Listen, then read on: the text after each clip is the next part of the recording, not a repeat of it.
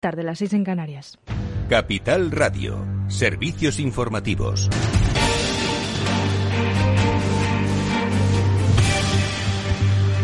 Buenas tardes. Sanidad notifica 3.291 nuevos casos y 15 fallecimientos. La incidencia acumulada asciende a 51, con 6 casos por cada 100.000 habitantes, mientras la Organización Mundial de la Salud alerta de que Europa vuelve a ser el epicentro de la pandemia a nivel mundial debido al aumento de casos en las últimas semanas y un ritmo de contagio mucho mayor. El director de la OMS para el viejo continente advierte de que nos estamos encontrando en otro punto crítico del resurgimiento de la pandemia en un escenario similar al de hace un año. Por otra parte, la Agencia Europea del Medicamento avala un antiviral contra la COVID-19 de la farmacéutica Merck para su uso de emergencia. La EMA pide también a la gente que se vacune y anima a no bajar la guardia. En la tercera jornada de la COP26 que se celebra en Glasgow, Escocia, se produce un nuevo compromiso, esta vez de parte de, las grandes instituciones privadas de crédito de 45 países para financiar masivamente la descarbonización para 2050.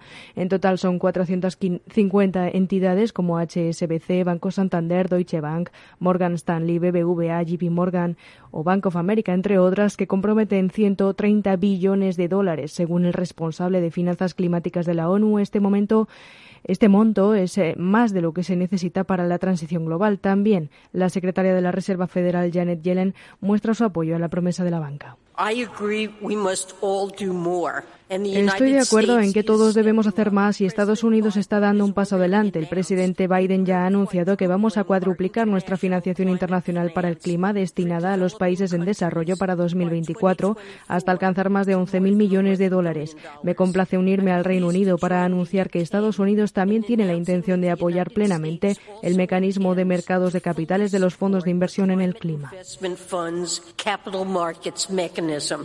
La COP26 discurre hoy sobre las energías, sobre todo las renovables, bajo el, bajo el lema Acelerando la transición global hacia la energía limpia. Durante la jornada se analizan estudios de varias instituciones sobre el impacto de las energías limpias y también un informe del movimiento vegano. Alertan de que tras un leve descenso de las emisiones de gases de efecto invernadero en 2020 se estima un repunte de la contaminación durante el 2021 que alcanzará los niveles previos a la pandemia tampoco descartan un nuevo aumento en 2022. La ONU advierte también de que la temperatura de las ciudades está aumentando el doble de rápido.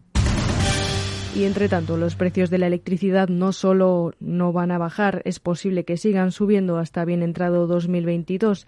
El precio de la electricidad este, este jueves en el mercado mayorista ha vuelto a subir eh, por cuarto día consecutivo hasta los 172 euros el megavatio hora y siendo la hora más cara eh, esta misma, entre las 7 y las 8, y mañana el precio medio de la electricidad en el mercado mayorista estará en 171 euros. La vicepresidenta tercera y ministra de Transición Ecológica, Teresa Rivera, prevé que los altos precios seguirán afectando la factura de la luz, como decimos, hasta bien entrado 2022 está bien entrado 2022, todavía vivamos con precios altos del gas en los mercados internacionales y, por tanto, con esa afección en nuestra factura. Y esto nos obliga a seguir trabajando con nuestros colegas europeos, a seguir trabajando con nuestros actores económicos y si en un determinado momento logramos configurar, identificar medidas que puedan ser eficaces para dar estabilidad, evidentemente las llevaremos a Consejo de Ministros y continúan aumentando las tensiones entre Argelia y Marruecos tras la muerte de tres civiles en un bombardeo marroquí cerca de la frontera entre Mauritania y el Sáhara Occidental.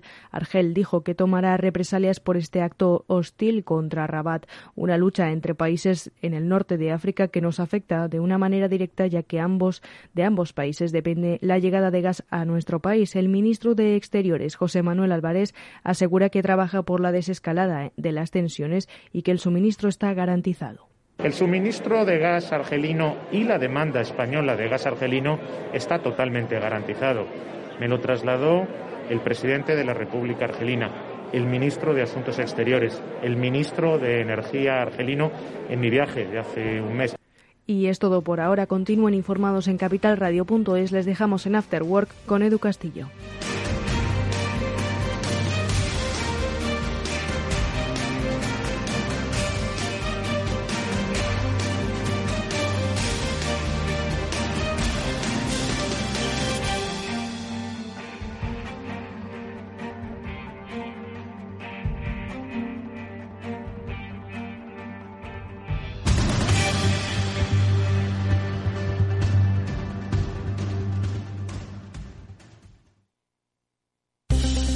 Atención inversores. Desde Capital Radio y XTV os invitamos al evento online de Bolsa del Año. Seis expertos del sector defenderán sus ideas de inversión en bolsa y mercados financieros en directo. No te lo pierdas. Reserva tu plaza para el 13 de noviembre en xtv.com.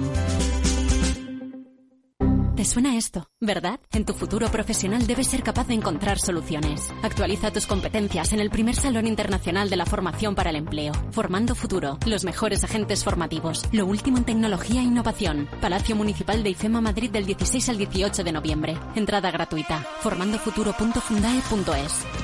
FinanBest. Gestor automatizado líder en rentabilidad en 2019, 2020 y 2021 de acuerdo con expansión All Funds. Planes de pensiones y carteras de fondos de inversión indexados y activos. Rentabilidades pasadas no garantizan rentabilidades futuras. FinanBest, líder digital en inversión.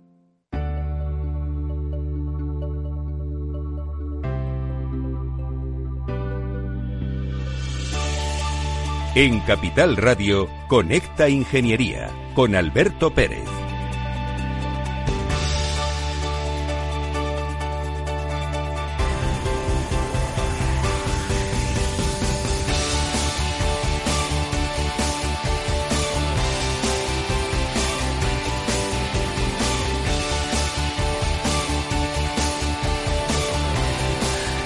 Continuamos aquí en el especial del Salón Internacional de la Movilidad Segura y Sostenible que el Grupo ETRA está patrocinando este programa del Cojetín Conecta Ingeniería en Capital Radio. Eh, tenemos aquí nuestra bodega de mina que nos acompaña. Ya es hora de tomarse un vinito. Le mando un fuerte abrazo a mi amigo Roberto Sanz, que ha tenido la cortesía de enviarnos unas botellas para, para disfrutar de este magnífico vino de la Ribera del Duero, que además es una bodega que se está transformando digitalmente de una manera impresionante.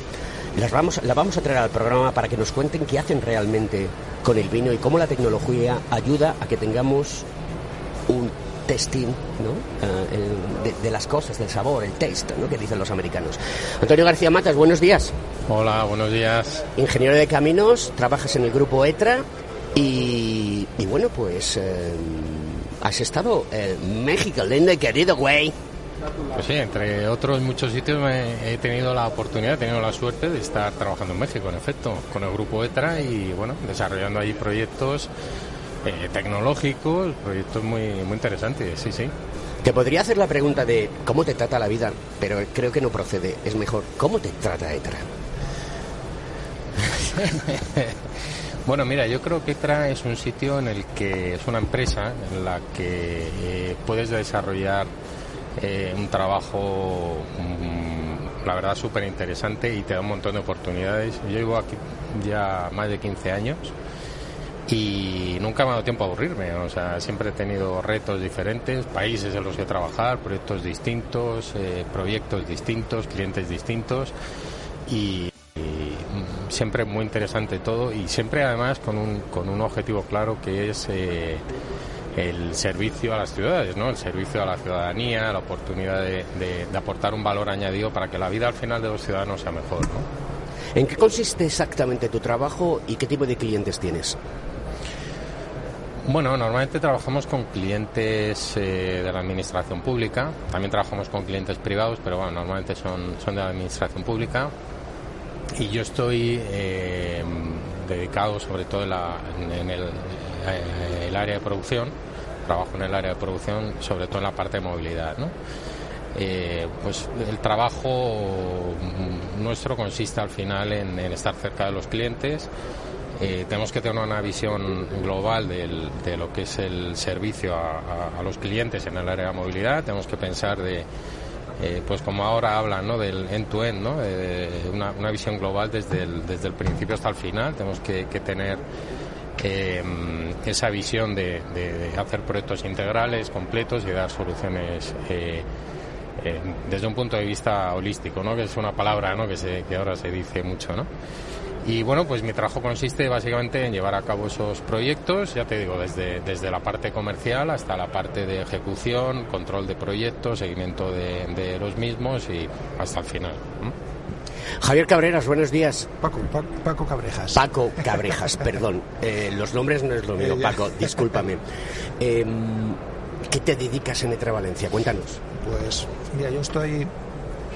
Sí, tranquilo, te acercas al... Situado en, el, en lo que es el área de... dentro del área de movilidad, en la parte más de proyectos de, transporte. Es decir, pues los sistemas de gestión de flotas, sistemas de información al usuario y sistemas de, monética. Esas, digamos, son las áreas. Y luego otros sistemas, digamos, eh, aledaños a, lo que es la parte de, nuestros propios sistemas de gestión, es decir, integramos sistemas de otros como el circuito cerrado de televisión, etcétera, todo lo que pueda añadir añadir más plus a, estos proyectos. La realidad es que nosotros, o ETRA trabaja para un cliente, pero el usuario final, ¿qué percepción tiene del trabajo que hace ETRA?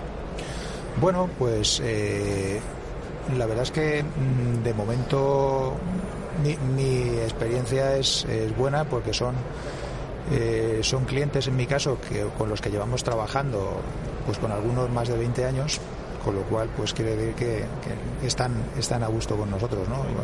por ejemplo con ferrocarriles de la Generalitat estamos trabajando ya desde hace ya 20 años y, y muy bien y con algunas empresas de transporte público o grupos de transporte público con los que hemos llevado ya proyectos tanto dentro de la península como en Marruecos por ejemplo ¿Cuántos años llevas en ETRA? Pues este año he hecho 30 años en ETRA. 30 años.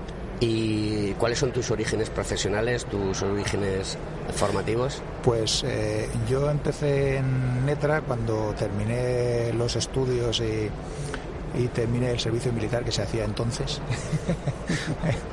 entonces entré en, lo que es la, sala del Ayuntamiento de Valencia, la parte de mantenimiento de, los sistemas y tal y luego pues surgió ahí un, proyecto con la MT de Valencia para el sistema de gestión de la flota y tal y a partir de ahí poco a poco ya me fui enganchando en ese sector del, del transporte y hasta hoy. José Luis Planes, Buenos días. Buenos días. Tú tienes uno de los trabajos que más odio, que es hacer estudios. Sí, efectivamente. Bueno, no es que lo que más odie, pero sí que es cierto que los estudios son muy chulos cuando tienes tiempo, pero creo que en algunas ocasiones eh, el tiempo es lo que falta, ¿no? Correcto. Como decía Antonio, nosotros trabajamos sobre todo para lo que son las administraciones públicas, con lo cual la manera que tenemos de conseguir los contratos es vía licitación y con las licitaciones siempre llevas un plazo pegado al culo, perdón por la palabra, pero es, así.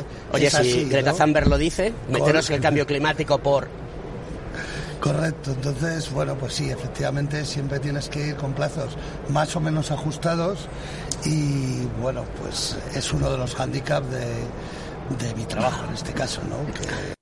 Tú, digamos, eres eh, la referencia en el grupo como jefe de estudios de, todo lo que el grupo lleva a cabo en las ofertas, que algunas son de, millones de euros. Así es. Eh, como sabes, el grupo ETRA es un grupo de empresas distribuidas eh, por toda la geografía nacional y algunas filiales fuera de España. Entonces mi trabajo consiste en coordinar todas esas ofertas que tienen una determinada enjundia, bien por temas eh, estratégicos de la compañía, bien por el importe de esas ofertas y colaborar con las diferentes oficinas de estudios de las diferentes empresas para al final intentar presentar la mejor propuesta al cliente. Si yo te digo, no tengo miedo a la muerte, no tengo miedo a morir, porque soy minero y minero nací. Tú eres ingeniero de minas, ¿no? Correcto, soy ingeniero. ¿Cómo acaba un ingeniero de minas en una empresa tecnológica? Bueno, al final eh, es un poco la vida profesional la que te va llevando, ¿no? O sea, dentro de lo que es ingeniería de minas, pues yo me especialicé en el área de energía, empecé pues mi carrera profesional en empresas de tema energético, eh, electricidad, centrales eléctricas y tal, y un poco, bueno, pues me ha ido llevando la vida a especializar primero en el área de energía, donde ETRA es un referente dentro del panorama nacional y bueno, luego por un poco por la diversificación de la compañía, pues yendo a otras áreas como es el área de la movilidad, el área del transporte, etcétera.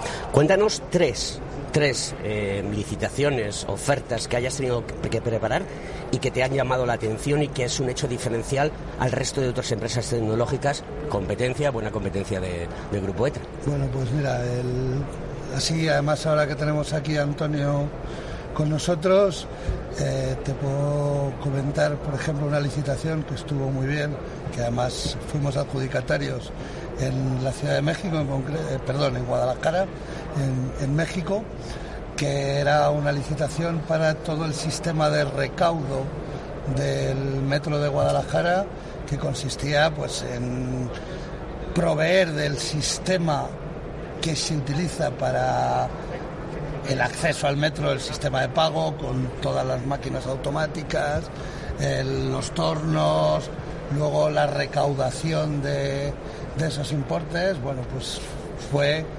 bastante completo porque exigía lo que era todo el proyecto de principio a fin, ¿no? Desde proveer el equipamiento, el sistema, etcétera. Otra también muy interesante, eh, que además la hemos preparado hace poco, es eh, la adaptación de los túneles de la Dirección General de Carreteras al nuevo Real Decreto 635, donde lo mismo, al final en lo que consiste es en adecuar los sistemas de seguridad de los túneles carreteros que hay actualmente por toda la geografía nacional pues a unas nuevas condiciones de seguridad de acuerdo con todas las directivas europeas. Y otro también que te puedo contar interesante es uno que hemos hecho aquí en Madrid, más local, que es el sistema en la nave de Boeticher para el Ayuntamiento de Madrid. Se ha hecho todo un sistema de gestión energética donde se incluyen desde sistemas de energías renovables, como pueden ser paneles fotovoltaicos, con cargadores de vehículo eléctrico, un sistema de monitorización de todo ese sistema, la gestión.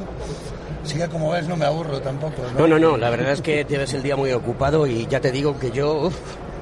es una cosa que, o sea, me gusta estudiar y analizar las cosas, pero ir a contrarreloj eh, no lo llevo bien. Paco, eh, vamos a hacer un 360. Eh, ¿Qué le falta a ETRA y qué es lo que aporta ETRA? Y luego después, ¿qué es lo que aportan los clientes y qué les falta a los clientes? Uf, complicado la pregunta. Eh, ¿Qué le falta a ETRA? Pues hombre, yo creo que nos faltan gente, recursos, porque siempre vamos con el agua al cuello, como dice Antonio. Vamos, vamos de recursos muy justitos. A ver, eh, viendo el mercado como ha estado y tal, pues bueno, se, entiende que hay, que hay que acotarlo, ¿no? Pero sí que es verdad que vamos siempre con, el agua al cuello y tenemos que hacer un poco de, bomberos. Eh. Realmente hoy estás preparando una oferta, mañana tienes que irte a, obra directamente, o en mi caso salir fuera a Marruecos, a, Nicaragua, a Colombia, es decir, estamos haciendo un poco de, bomberos de donde, donde surge el problema, pues, pues para allá vamos. Y a lo mejor eh, mm, también tenemos que, dedicar un poco un esfuerzo a, ir más al cliente todavía, porque tenemos clientes, digamos, que están muy a gusto con nosotros y, eso, pero, pero sí que deberíamos ya dedicar eso, a salir más, a verlos más, a, estar más encima de, los clientes para captar, para captar la atención, para vendernos más, para vendernos más. ¿Y a los clientes qué les falta? pues... ¿Qué necesitan? ¿Qué buscan? ¿Qué buscan? En, la verdad es que en el área de, transporte eh, siempre va o ha ido, digamos, un, pasito eh, por detrás de la tecnología. Es decir, nosotros hemos ido a ofrecerles cosas que en las que todavía eh, no han pensado y muchos de ellos no quieren ser el primero en probar. ¿Pero por miedo, por desconocimiento? Sí, un poco, un poco por, por miedo a ver cómo funciona, ¿vale? Porque son, en, nuestro caso, eh, son muchos clientes privados y esos clientes privados pues eh, por ese por ese miedo a invertir en algo que después no vaya no vaya a funcionar prefieren un poco esperar eh, ver cómo le sale la jugada a otro y a partir de ahí pues apostarían por esa por esa nueva tecnología Antonio García Matas mm, no es fácil trabajar fuera de nuestras fronteras es fácil difícil medio pensionista ¿Qué problemas te has encontrado en, cuando has estado en México? Que tú has pasado una temporada allí trabajando duro. Ahora creo que está Juan Mayol, si no recuerdo mal, en Guadalajara, al cual le mando un fuerte abrazo porque Alberto es un fiel seguidor de Conecta Ingeniería aquí en Capital Radio, este programa de Cogitín. Sí. Bueno, en efecto, trabajar fuera de España es un reto, ¿no? La verdad que mm, eh, yo creo que el sector nuestro, fíjate, se ha caracterizado por, por tener esa capacidad de, exportar a terceros países, ¿no? O sea, en, este sentido, eh, el sector nuestro es un sector potente aquí en España, ¿no? Un sector de ITS, ¿no? Podemos ir, como, como estaba comentando Paco, por ejemplo, al, al norte de África o a Centroamérica o o en mi caso particular a, México o muchos proyectos importantes que hemos tenido también en el este de Europa o en Brasil, por ejemplo. También. Entonces, bueno, la verdad que cuando vas por ahí te encuentras con, con dificultades de todo tipo. En la mayoría normalmente no te las esperas.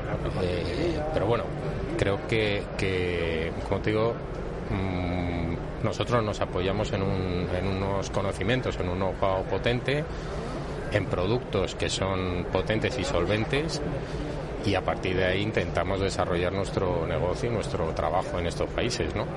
Evidentemente, eh, si tuviera que decirte una cosa que es complicado siempre cuando vas fuera es el, choque cultural que tienes con, los países, eh, con la gente, con las particularidades que hay. Digamos que ese es el gran reto, ¿no? Eh, pero digamos que yo creo que ETRA en ese sentido tiene, tiene unos productos muy potentes, muy solventes. Creo que mm, cuando vas, por ejemplo, te digo, te digo mi experiencia en México eh, fue muy positiva en ese sentido, nos aprecian muchísimo.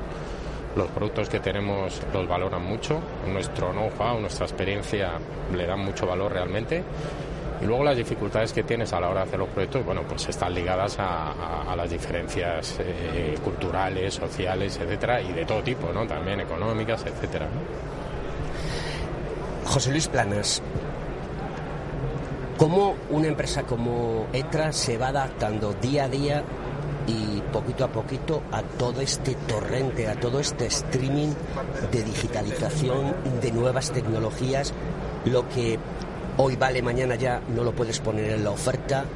¿Cómo, cómo percibes esa situación y, cómo es de complejo ese trabajo a la hora de, gestionar una buena licitación, que es muy importante. Las licitaciones es muy importante que estén muy bien presentadas, que esté la documentación a tiempo, que esté todo cuadrado, pero también tienes que aportar algo de creatividad en la licitación. Por supuesto, vamos a ver. Eh, es muy importante estar a la vanguardia de la tecnología, ¿no?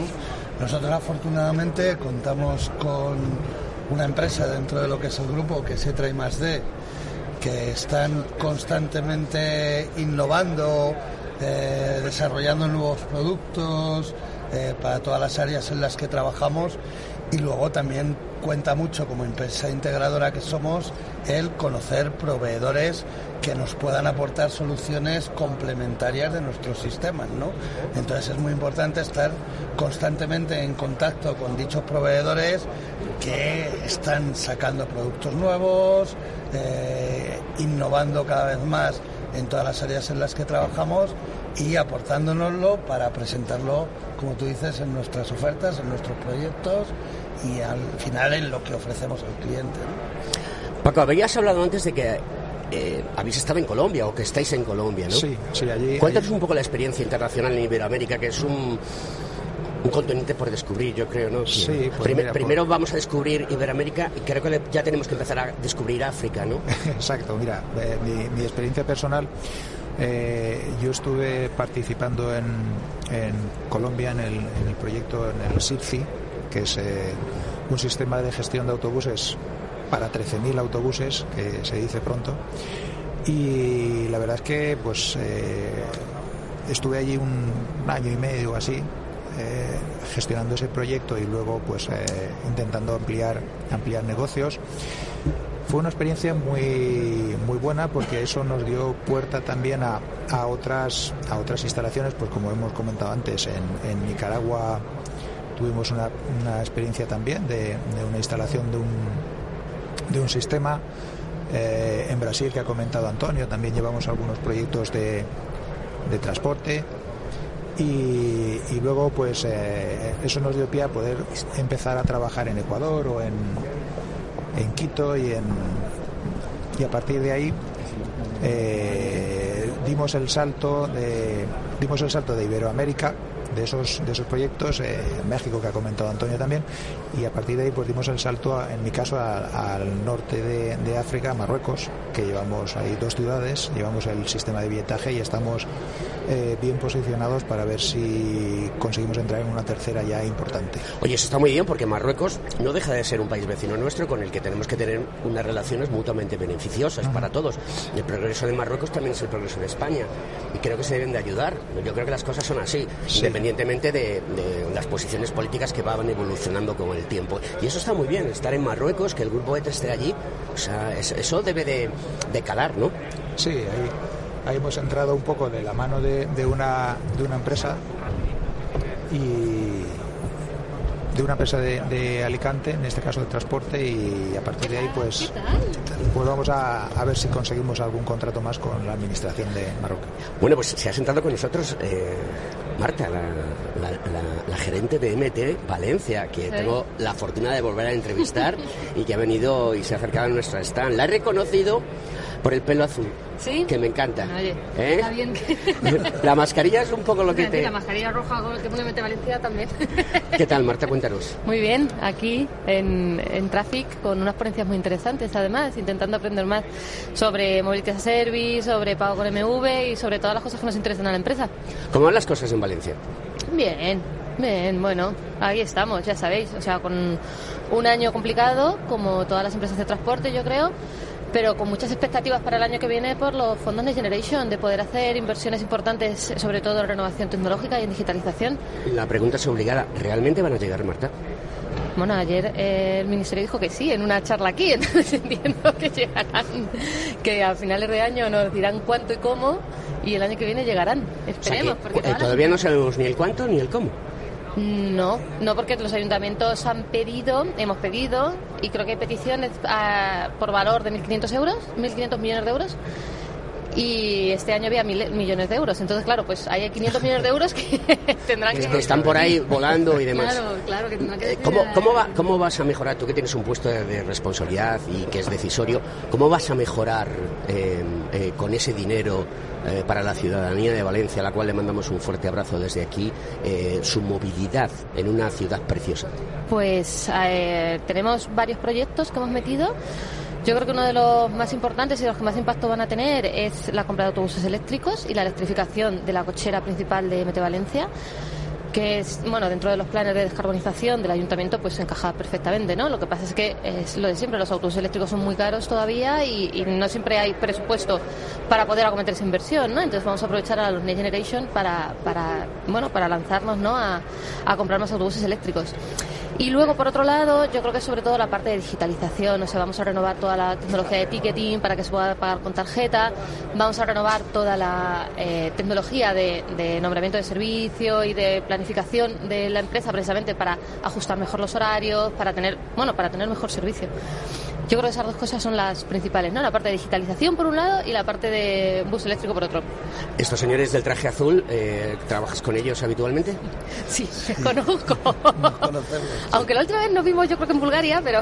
¿En Bulgaria? ¿Qué hacéis allí en Bulgaria? ¿José Luis en Bulgaria? Sí, en la anterior eh, etapa de Marta, que estuvo trabajando para la MT de Madrid. ¿También? Sí, sí. ¿Y qué hacías allí? Cuéntame. Era directora de comunicación y consultoría. ¡Ay, va!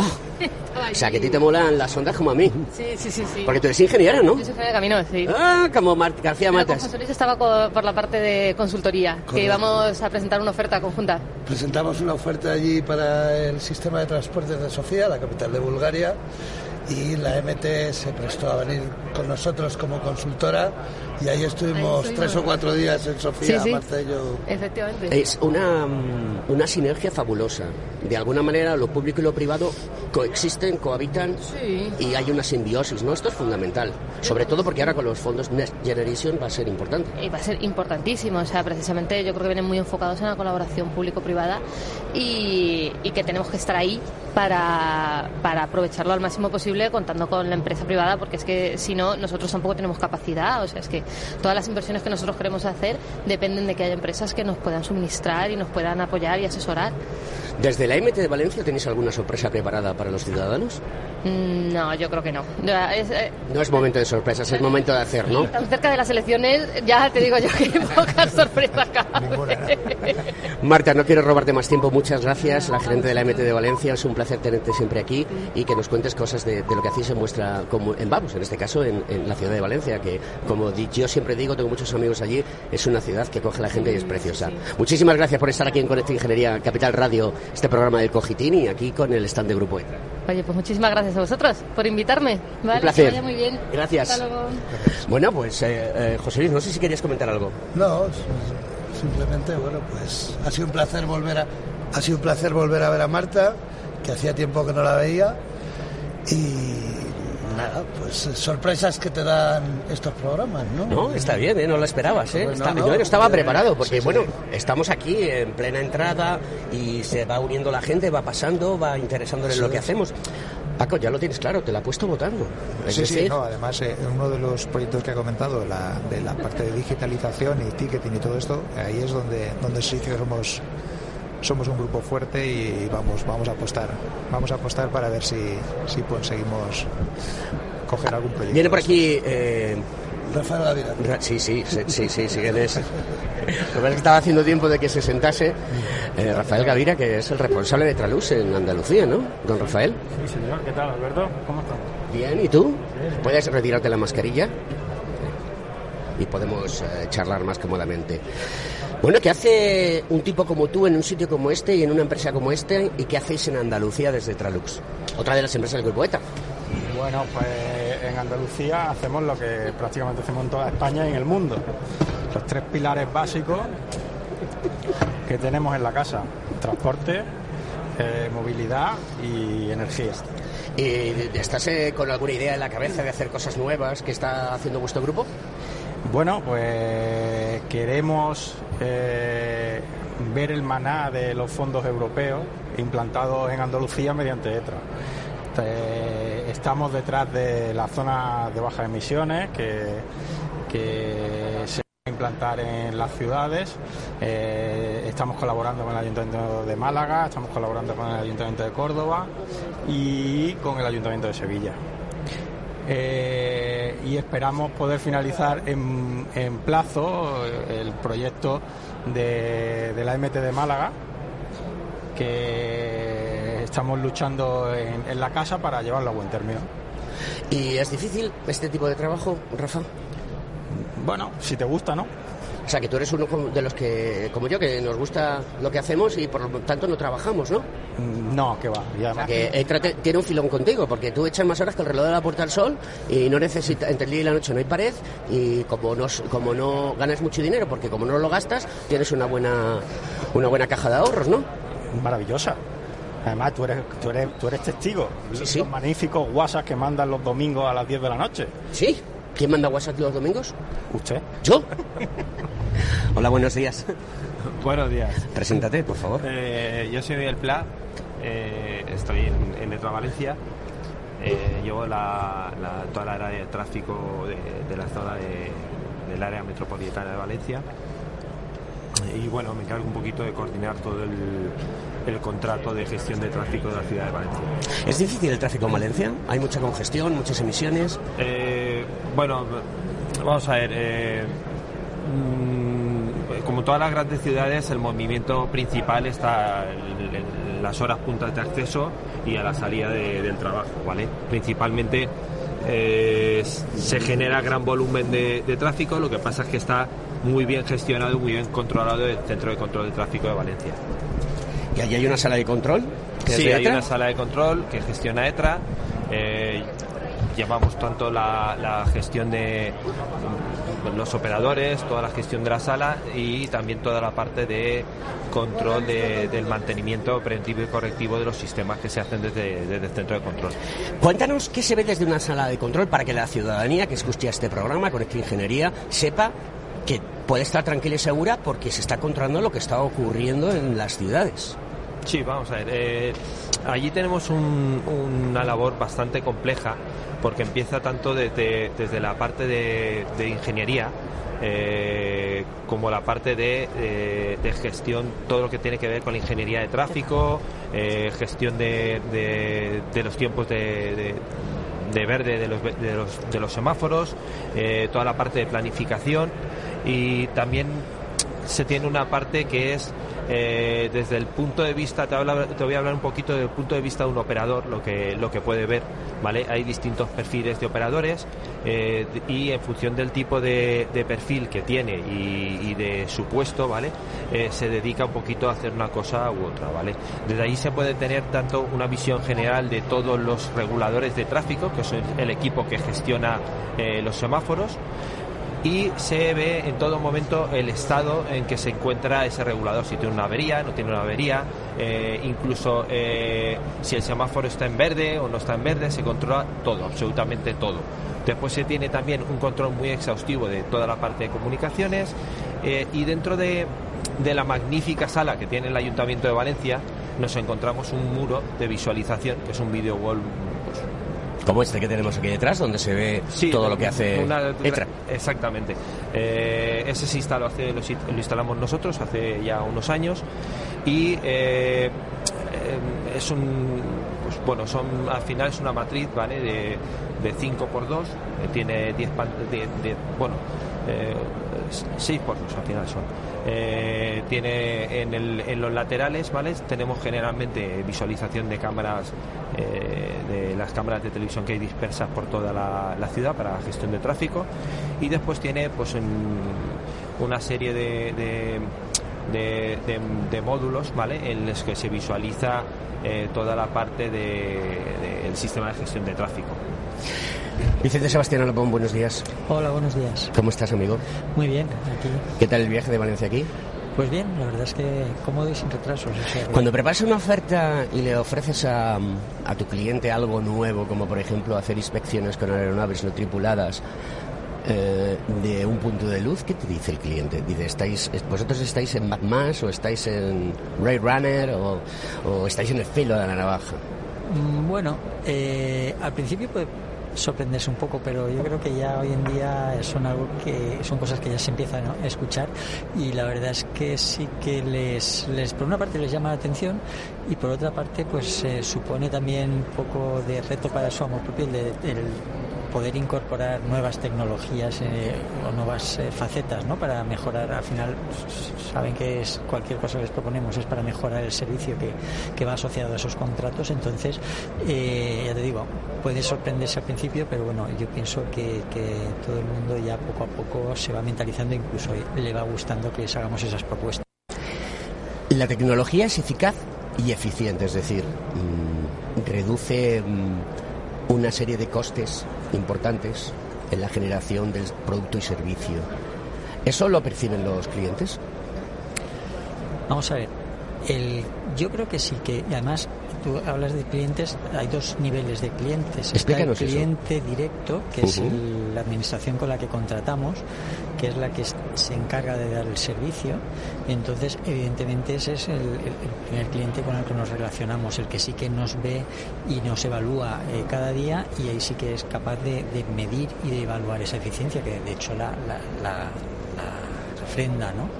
Pero luego está el segundo nivel, que es el cliente final, que es el, ciudadano, el usuario de esos servicios públicos que damos a través de los contratos, y eh, también eh, está ese, ese feedback que, hoy en día pues a través de redes sociales y de todos esos canales que hay para captar la, información de los ciudadanos eh, al final sí que sí que nos llega y yo pienso que sí que son conscientes de que, sí que aportamos esa eficiencia. ¿Vosotros preparáis aplicaciones para que los usuarios finales puedan mm, manejar su tiempo, sus necesidades de transporte, etcétera, etcétera, y luego después os dan un feedback de cómo funcionan las cosas? Bueno, vamos a ver. Nosotros hacemos las plataformas que soportan esas aplicaciones.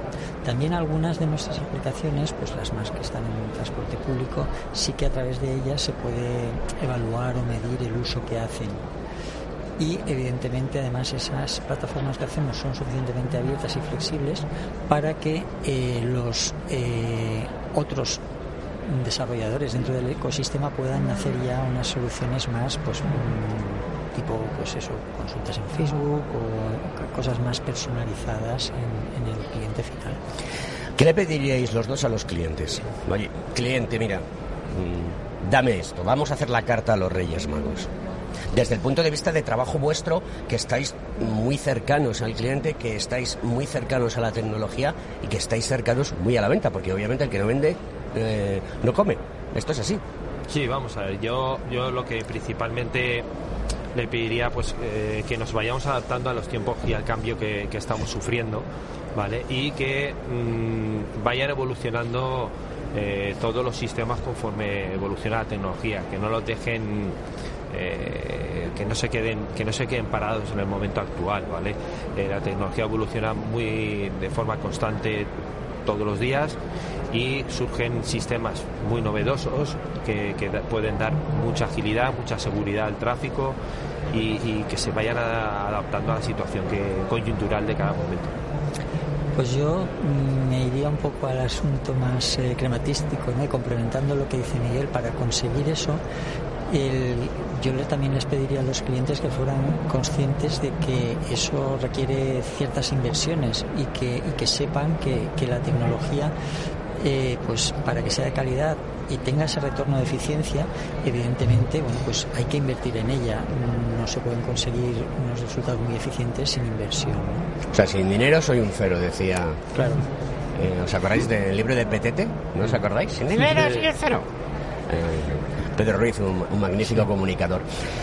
Eh, el grupo ETRA mm, es un grupo que está siempre en constante movimiento para captar empresas que generan tecnología y que puede adaptarla a su portfolio o crear una nueva base de negocio, como por ejemplo la empresa Ceneric 3D, que está participada eh, por ETRA y que tiene unos sistemas de purificación y calidad de aire interior importantes. ¿Qué nos puedes decir de esta solución? De Zoner. Bueno, pues realmente es, es eh, al principio, cuando empezamos a, ver la solución, es bastante disruptiva en el sentido de las actividades tradicionales que venimos realizando. Pero al final, eh, bueno, pues es lo que dices, eh, el, negocio tiene que abrirse, expandirse y sí que tiene un retorno porque precisamente durante la pandemia se estuvo utilizando pues en, las, en los centros de control donde realizamos nuestros contratos, esa nueva visión y esas nuevas prácticas que, también recibes cuando integras con otra, otra empresa te transmiten, ¿no? Entonces, bueno, pues esos procedimientos, esos eh, caminos para entrar en lo que es la poner los procedimientos para que mantengamos la, higiene, la distancia, la calidad del aire, bueno, pues eso realmente nos, nos eh, ayudó mucho y, bueno, pues eh, bueno, ves también que tiene un potencial muy, muy grande y además pues es lo mismo, nosotros siempre digo somos una empresa de servicios tecnológicos porque nos diferencia la tecnología frente a otras empresas de servicios. Entonces, bueno, pues incorporar más tecnologías para seguir ampliando nuestro portfolio de servicios, bueno, pues es lo, ideal, ¿no? Oye, una de las cuestiones que me gusta comentar eh, en estos programas, sobre todo porque aún seguimos en pandemia, esperemos que esa situación que hay en China no se traslade otra vez a, al resto del mundo porque si no volveríamos a entrar en un bucle y, no sé yo si lo soportaríamos, soportarlo, si estamos mejor preparados, nos adaptaríamos, pero todo el mundo quiere tocarse, todo el mundo quiere abrazarse, todo el mundo quiere verse y todo el mundo quiere besarse. Eh, Miguel, cuéntanos eh, cómo vivisteis la pandemia en primera persona, porque no es nada fácil eh, tener 1.700 trabajadores en el grupo EPTRA, dar un trabajo indirecto a 2.500 y encontrarse con que de la noche a la mañana todo cambia. Y además de todo es que como no tienes lección aprendida, llega un momento en que no sabes qué hacer. Sí, vamos a ver. Eh, para todo fue una situación un poco compleja, ¿vale? Eh, la primera, el primer el inicio, ¿vale? Era el gran, o el primer problema que nos enfrentamos a todos, eh, todos era el gran el, nivel de incertidumbre que había y desconocimiento por toda la gente. Eh, la gente tenía miedo a nivel generalizado y eso se extiende tanto con el tema en el ámbito familiar como en el laboral y la gente creía que por salir a calle te, sí, sí vamos, básicamente. esto fue evolucionando, gracias a Dios, ha ido cambiando eh, hemos tenido, la gente se ha acostumbrado a trabajar, o nos hemos acostumbrado y nos hemos adaptado a trabajar con ciertas medidas eh, y niveles higiénicos que nos permiten el seguir, eh, seguir con más o menos con una vida relativamente normal y poder, pues, pues poder ejecutar todos los trabajos con seguridad. Después, pues, pues, bueno, hemos tenido una época un poco más inestable. Yo creo que ahora estamos entrando en una fase un poco más de estabilidad, eh, pero el grado de incertidumbre de lo que pasará mañana eh, lo vamos a tener. Eh, pueden aparecer nuevas cepas. Lo que pasa es que sí que tenemos muchas, tenemos que quedarnos con las lecciones aprendidas. Y ahí es donde entra un poquito el, saber estar y comportarse en, cada situación. Más o menos, yo creo que la gente ahora debería tener o tiene la percepción de que en, qué situaciones tiene que tomar unas medidas y otras. tampoco debemos escandalizar en cierto momento ciertas situaciones, que era lo que nos pasaba al principio, que en la incertidumbre y, el desconocimiento nos llevaba eh, hasta el miedo, se podría decir, nos llevaba a tomar ciertas decisiones a nivel generalizado que, pues bueno, que, impedían pues, pues el, poder, el poder trabajar y poder llevar una vida más o menos normal. Yo siempre hago preguntas incómodas en mi programa, este programa de, de que, del Cogitín, de nuestro Colegio de, Ingenieros Técnicos Industriales de Madrid. Eh, ¿Qué le pedís a, a vuestro CEO, a Jesús Manzano, que ayer estuvo hablando de su equipo y lo hizo muy bien? ¿Qué le pedís? Y ahora, eh, esto es importante porque hay que retratarse. ¿Qué le pedís? Eh, Jesús, queremos esto. Vicente. Bueno, pues... Pero sin miedo, ¿eh? Que no se coma nadie. Sí, no, no, no, sí, está claro.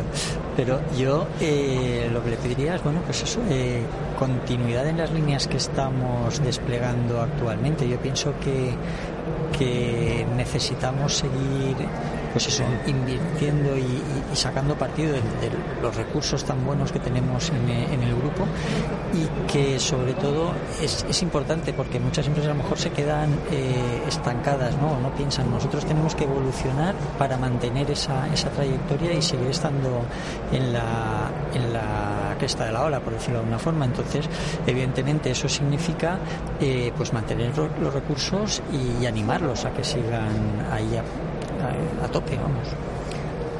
Tu turno. Yo, yo coincido con Vicente. somos una empresa tecnológica de un, alto nivel tecnológico y, como toda, si queremos seguir estando en la de la ola, eh, se requiere pues un nivel de esfuerzo mucho más elevado que pudiera llevar cualquier otra empresa pues que bueno se, se dedique a, a, seguir la corriente y a continuar y pues eso, que sigamos con ese nivel de exigencia y eh, intentando estar en, lo más alto. García Matas. Bueno, pues por complementar un poco lo que ya han dicho Miguel y Vicente, que con lo que yo estoy de acuerdo, yo diría que, quizás uno de los retos más importantes es eh, saber retener el talento en la empresa para poder abordar adecuadamente los retos que vienen, que son, son realmente importantes. ¿no? Yo creo que es la forma de, poder adaptarnos a, las necesidades que se nos van a plantear. Bueno, pues le diría a Jesús Manzano que tienen unos trabajadores muy flojitos porque no les ha pedido aumento de sueldo, porque no ha pedido tickets comida, porque no eh, organiza más fiestuquis para que la gente se divierta. La verdad es que sois muy flojitos, ¿eh? Sois muy, muy corporativos, eh, muy cerraditos, ¿no? Eh, aquí será un poquito... pero, para eso ya lo estás pidiendo tú. Yo no, yo no pido nada. Si yo soy un mero comunicador que está aquí con vosotros, pero muy mal. Le diremos al señor Manzano que, que nutra de más, de más negocio para que pueda hacer todas estas cosas. La verdad es que tenéis un grupo magnífico, eh, tenéis un equipo magnífico, tenéis un, CEO magnífico, esa es la realidad. Y no lo digo porque haya que quedar bien en estos momentos, sino porque realmente es un tipo muy implicado con todo lo que hace. Y bueno, pues hemos pasado aquí eh, estos dos días, que ha sido una maravilla. ¿Es la primera experiencia en radio? Sí, sí, la, primera vez que me pone una alcachofa y tengo el placer de, colaborar. Sí, bueno, bueno, alguna entrevista sé que he participado ya, pero bueno, esta es diferente. Sí que se te ve suelto, es verdad, ¿eh? lo he notado, lo he percibido. El síndrome de la alcachofa es una de las cosas que más le gusta a la gente, porque en el síndrome de la alcachofa lo que te permite es contar lo que estás haciendo, ¿no? Esto es como, como el Tinder, ¿no? Vas ahí, cuentas, porque aquí sí que te tienes que retratar, bien retratado, y no puedes mentir. En el Tinder, pues puedes echar alguna mentijilla. ¿Tú utilizas Tinder, querido García Matés? Mm, no sé qué es eso. Ah, eso se lo dirás a todas. Y a todos. A todos. Muy bien. Por aquí está eh, Antonio Marqués. Ya nos queda muy poquito y quisiera que despidieseis el programa vosotros. ¿Cuánto nos queda, Alberto? Nos queda muy poquito ya. Mira, nos quedan seis minutos. Yo creo que, sería bueno que, Antonio Marqués y Antonio Ortín eh, pues eh, despidiesen el programa y que hiciesen un análisis, una conclusión de esta experiencia, que es la primera vez que se hace en la compañía y, que bueno, pues le pedía a vuestros compañeros eh, hace un instante que qué le pedirían al CEO, ¿no? No han pedido ni dinero, no han pedido subidas de sueldo, no han pedido cheques comida, no han pedido fiestuquis, solamente que les dé más trabajo. Eh, joder, ¿cómo los tenéis? ¿Cómo los tenéis educados, macho? Los podemos llevar a cualquier fiesta. Antonio, por favor. ¿Qué le pediría al, CEO? Al CEO. Pues todo eso que no han pedido a los compañeros. y menos trabajo, más salario, más festuki. No, bueno, hablando en serio, eh, al CEO le pediría pues que siga más o menos lo que hace ahora, sigue apoyando el trabajo de todos nosotros. Somos una empresa muy implicada desde el primero al último, desde nuestro CEO al, al peón que está en la calle y que mantengamos esa ilusión por seguir creando cosas nuevas, seguir aportando tecnología a la sociedad y bueno, y que siga teniendo ese perfil humano que creo que nos caracteriza en ETRA. Eh, no solo somos trabajadores, somos personas que a veces incluso somos casi amigos, diría yo, y que es un ambiente esencial el, mantenerlo para poder seguir creando cosas y bueno estar a gusto. Dedicamos mucho tiempo a esto, que ese tiempo sea, sea de valor pues que, añadir. O sea, lo suscribo totalmente, vamos, sobre todo la parte del principio de que nos suban el sueldo y nos quiten trabajo. Y, no, y bromas aparte, pues la otra también, efectivamente. Es, al final, eh, una empresa como la nuestra, lo hablábamos un poco ayer, el, secreto del éxito es precisamente el, ser capaces de aglutinar a, gente de valía y, darles, eh, empoderarlos, darles la, la, posibilidad de que se desarrollen, de que su potencial en, el marco de la empresa y esto es algo pues de lo que pues en gran medida es responsable nuestro CEO. ¿Y qué le pedís a los clientes? A los clientes, pues... Contratos. Exacto, exacto. y sobre todo conciencia de, de, lo importante del momento histórico en el que estamos, eh, que realmente es una oportunidad que como país no, no podemos perder. Sí, yo le pediría a los clientes pues confianza y reconocimiento de, lo que, somos capaces de hacer, que se traduzca pues eso al final cliente público en, licitaciones, en concursos públicos y que hagan llegar al mercado, en este caso a la sociedad, pues eh, los fondos que manejan. Bueno, queridos amigos, acaba el programa, ya entra la música de fondo. Simple Irresistible. Eh, es simplemente irresistible el estar eh, en un programa como este, eh, con un grupo como ETRA, al cual le doy las gracias por su implicación, a Conecta Ingeniería, nuestro programa, programa del Cogitín, a Capital Radio, a las bodegas Semina, Matarromera, Carlos Moro, porque hemos pasado un par de días, yo creo que divertidos y entretenidos.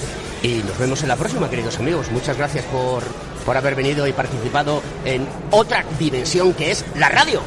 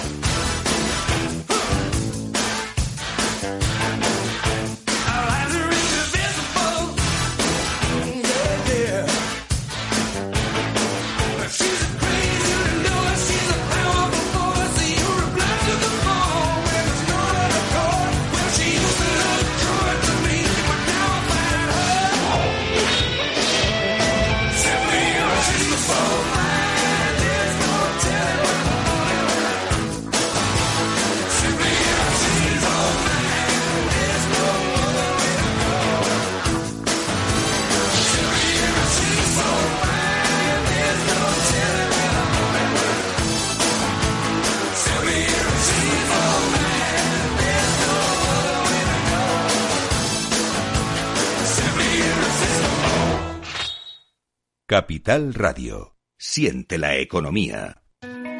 ¿Suben la inflación y los tipos de interés? Gestionar con destreza y hacer frente a lo irracional es nuestro trabajo en Lazar Fund Managers. Aproveche las oportunidades de la renta variable y la renta fija global con nuestro fondo multiactivo sostenible Lazar Patrimoine SRI y de nuestra gestión flexible de renta fija con Lazar Credit Opportunities. Los fondos están registrados en la CNMV con los números 1890 y 1991 gestionados por Lazar Fresh Gestión con depositario en CACEIS y representados por BNP Paribas Security Services. Los riesgos del fondo son la pérdida de capital, la gestión discrecional, la renta variable, los tipos de interés, el crédito, los futuros, las contrapartidas y las divisas. El objetivo de rentabilidad y el capital invertido no están garantizados. Por favor, consulte lazanfarmanagers.com para obtener más información.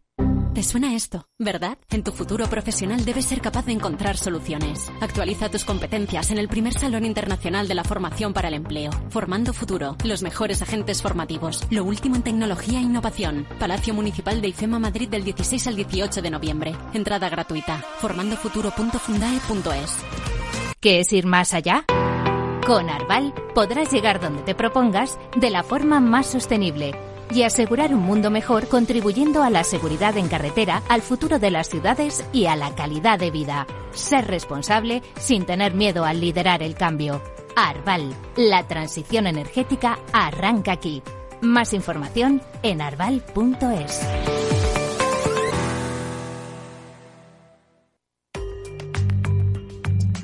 La digitalización de las empresas.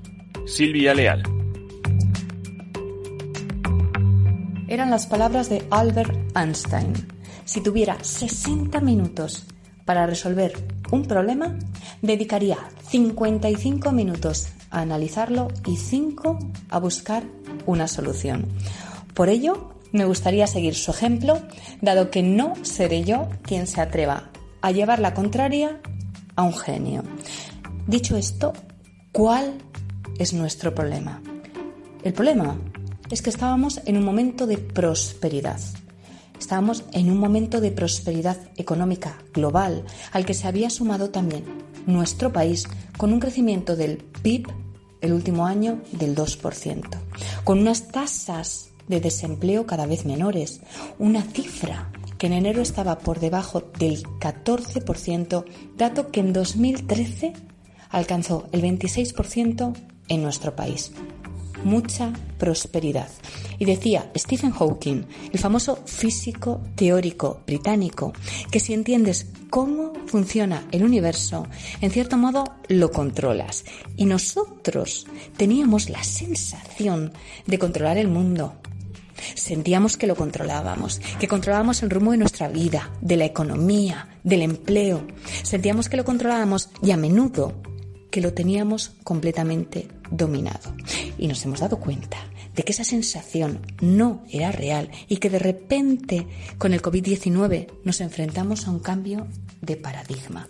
Por todo ello, es fundamental que todos entendamos la importancia que tiene la tecnología para salir de esta y que empecemos todos a considerarla como una prioridad estratégica porque es la herramienta que nos puede aportar el crecimiento y la competitividad que ahora mismo necesitamos.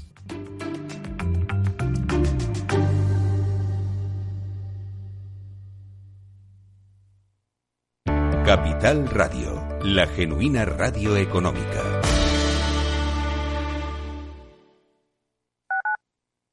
Escuchas Capital Radio, Madrid 105.7, la radio de los líderes. Tras una colisión, la Unidad de Accidentes de Tráfico de Hospital Moncloa te ofrece tratamiento integral y personalizado, un experimentado equipo multidisciplinar y asistencia urgente las 24 horas. Citas al 620-317-747. Avenida de Valladolid 83, Madrid. En HLA Universitario Moncloa cuidamos de ti y de los tuyos. Gráficas Naciones. Más de 50 años de experiencia en el sector de las artes gráficas. Apostamos por la última tecnología tanto en impresión offset como en digital y gran formato. Realizamos todo tipo de impresión. Tarjetas de visita, folletos, libros, vinilos, decoración y montaje de stands. Más información en el 91 629 2145 o en gráficasnaciones.es. Para personas inquietas, Capital Radio.